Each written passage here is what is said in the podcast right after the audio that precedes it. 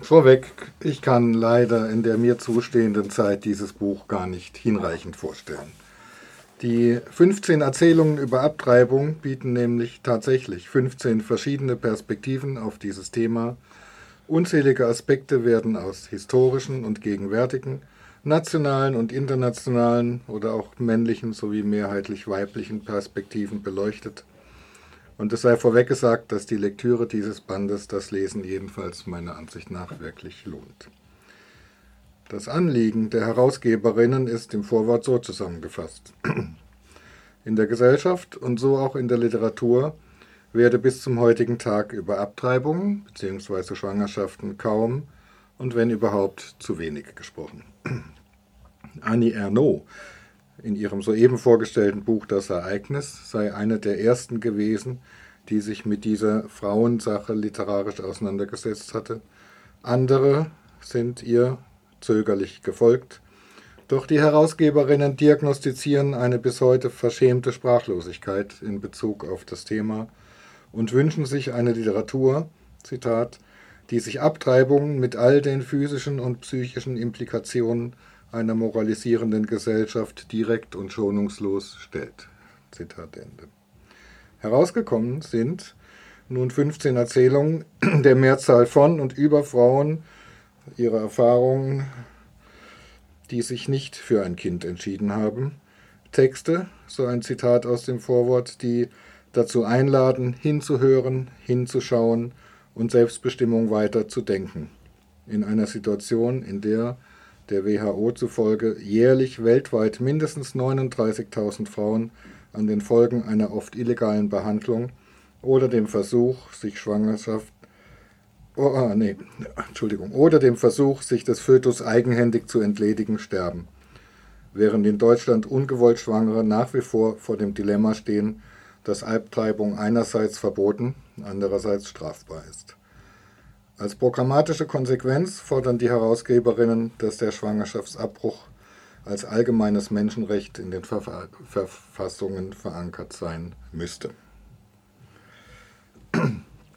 Die in diesem Band Glückwunsch zusammengestellten Erzählungen stellen Versuche dar, für dieses Thema bzw. für die Erfahrungen mit diesem Thema überhaupt erstmal eine Sprache zu finden. Zwei davon werde ich jetzt vorstellen. Das ist relativ willkürlich ausgewählt, weil sie mir einfach gefallen haben aus Gründen, die ich gar nicht selber benennen könnte. Sie stehen nicht als Pars pro Toto, sondern für sich. Zunächst eine Erzählung von Emilia Reuk mit dem Titel Kuna T. Eine historische Erzählung, die etwa 1848 spielt. Kunate ist seit ihrem zweiten Lebensjahr eine Sklavin auf einer Zuckerrohrplantage auf Haiti, dessen Besitzer zudem an einem ständigen Nachwuchs unter seinen Sklaven interessiert war, um diesen wie auch sein Zuckerrohr gewinnbringend zu verkaufen. Die Frauen wurden zwangsverheiratet oder vergewaltigt, ihre Schwangerschaften waren entsprechend in aller Regel ungewollt. Als Kunate schwanger wird, erfahren wir, Zitat, Sie konnte nicht glauben, dass in ihrem Bauch gerade ein Baby heranwuchs. Hatte sie genug Kraft für eine Schwangerschaft? Würde sie diesem Baby die Liebe geben können, die es brauchte? Wenn sie genau in sich hineinhorchte, spürte sie die Möglichkeit einer Liebe, spürte die Freude, die ein kleines Wesen ihr schenken könnte. Viel lauter jedoch war das Wissen, dass eigene Kinder für eine Sklavin kein Grund zur Freude waren, sondern Selbstverrat. Es war Teil der Kalkulation eines jeden Sklavenhalters, dass alle Sklavinnen Kinder zur Welt brachten, um die Sklavenpopulation stetig und ohne zusätzliche Kosten zu vergrößern. Zitat Ende. Zudem plant Kunate gerade mit ihrer Freundin Lou zusammen von der Plantage zu fliehen, was ein zusätzliches Dilemma schafft. Könnten sie ein Baby mit auf die Flucht nehmen? Nach tagelangem innerem Kampf fällt die Entscheidung, Baby oder Flucht. Beides ging nicht. Kunate entscheidet sich so für einen Abbruch und die alte Frau, die ihr dabei hilft, gibt ihr noch folgende Worte mit auf den Weg. Zitat. Dein Bauch wird in wenigen Tagen leer sein. aber die Energie wird dir bleiben. Die Energie, die dein Körper gebraucht hätte, um neues Leben zu erschaffen, kannst du jetzt in etwas anderes stecken. Zitat Ende. Und nachdem Konate sich bedankt hatte, fährt sie fort, Zitat, für jedes Kind, das geboren wird, gibt es ein Leben, das verschwindet. Möglichkeiten, die sterben. Diese müssen betrauert werden. Wenn eine Frau nicht Mutter wird, trauert sie um das, was ihr Leben als Mutter hätte sein können, aber sie feiert selten das, was stattdessen entstehen kann. Schätze das, was aus dieser Lehre heraus geboren werden kann, meine Kleine. Zitat Ende. Die Flucht gelingt dann nur halb. Kunate und ihre Freundin müssen sich trennen. Lou wird gefangen genommen und, Zitat, am 20. Mai 1848 erhängt. Am selben Abend, so schließt der Text, versammelten sich die Frauen der Habitation und stürmten wahnsinnig vor Wut und Trauer auf das Herrenhaus zu und zündeten es an. Herr Albert, der sein Haus trotz Feuer und Qualm nicht verlassen wollte, schrie vom Dachfenster herunter, jede einzelne der Täterinnen eigenhändig zu töten. Es war der Beginn eines großen Sklavenaufstandes, der in wenigen Stunden die ganze Insel erfasst hatte. Das andere Beispiel ist eine männliche Perspektive. Hier beschreibt Daniel Schreiber in seiner Erzählung Geister einem homosexuellen Mann, Künstler und Maler, der vor vielen Jahren von einer Freundin nach einem Rat gefragt wurde. Diese war verheiratet, Mutter eines Kindes und nun erneut schwanger geworden, während sie sich eigentlich der Vollendung ihrer Doktorarbeit widmen wollte. Ihre Konfliktsituation liest sich in Schreibers Text so, Zitat. Sie schlafe kaum noch, erzählte Ela, Sie weine jeden Tag, seit sie den Test gemacht habe. Ihre lange, nur unterschwellige Depression der vergangenen Monate sei nun wieder voll da.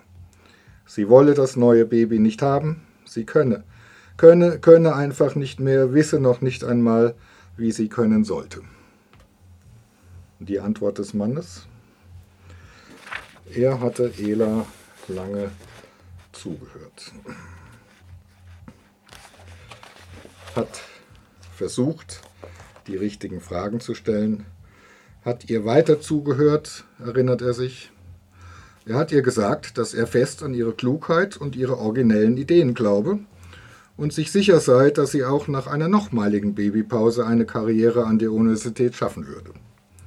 Er sagte ihr, dass es überhaupt keine moralische Frage sei, ob sie den kleinen Zellhaufen, der da in ihrem Körper heranwachse, wegmachen ließe, das sei ihr gutes Recht.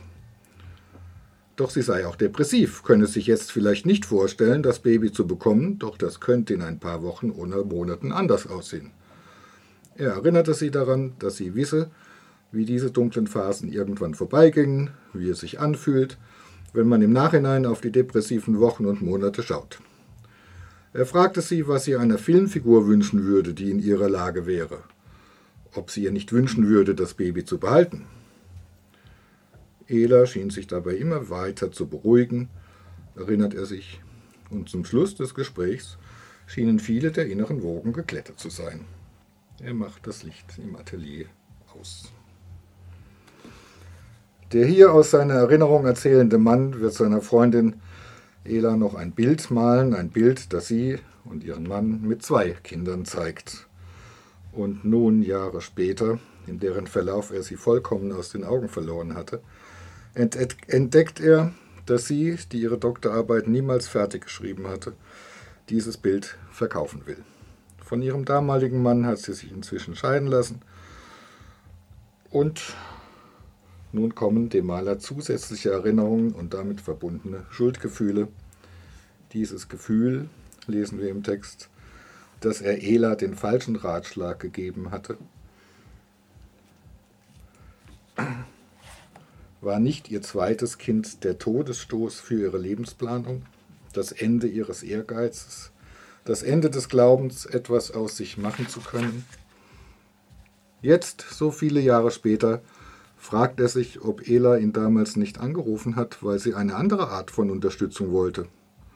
ob sie, sie, sie sich nicht eigentlich gewünscht hat, dass er sagt, ja, natürlich unterziehst du dich der Prozedur, das ist keine Frage, wir finden eine Klinik, ich komme mit und wenn nötig, bleibst du da ein, zwei Tage bei mir. Wir werden niemandem etwas davon erzählen. Zitat Ende. Natürlich bleibt die Frage offen, wie auch die folgende. Zitat. Doch wann ist es zu spät, dem Leben eine neue Richtung zu geben? fragt er sich, während er unschlüssig die Teedose zur Hand nimmt und sie dann wieder zurück ins Regal stellt. Wann ist es zu spät, die Träume von früher wieder zu beleben? Ende des Zitats. Und dabei lasse ich es jetzt.